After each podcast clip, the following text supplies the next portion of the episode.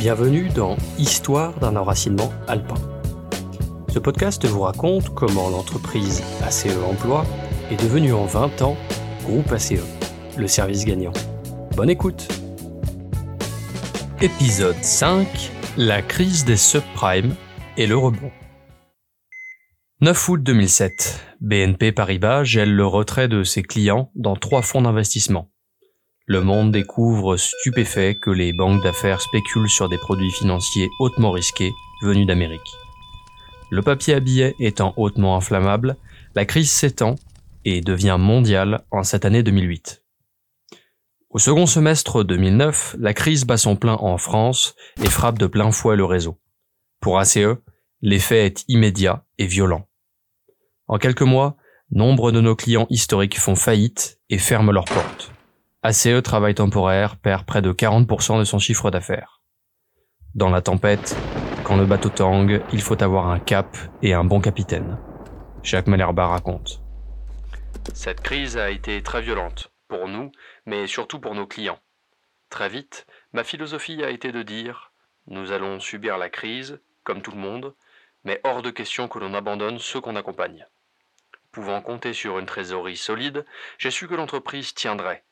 Ma mission devint alors d'aider, d'accompagner les parties prenantes pour traverser la crise, les prémices de Unissons nos talents, en quelque sorte. Intérieurement, je me suis calmé, pas de panique. Le plus important était de montrer aux équipes que nous résistions, donner des signes optimistes pour continuer à avancer sereinement.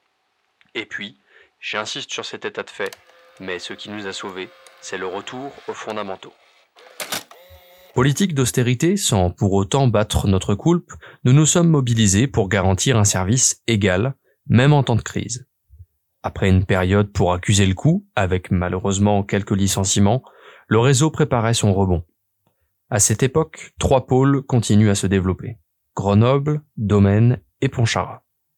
En 2010, nous faisons l'acquisition de nouveaux locaux aux 3 rue des Pins, à Grenoble, pour consolider notre ancrage urbain.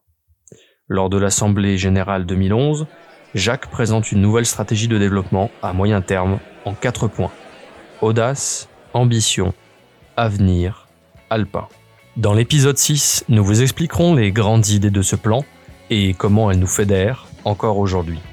C'était Histoire d'un enracinement alpin, le podcast qui vous explique l'histoire du groupe ACE.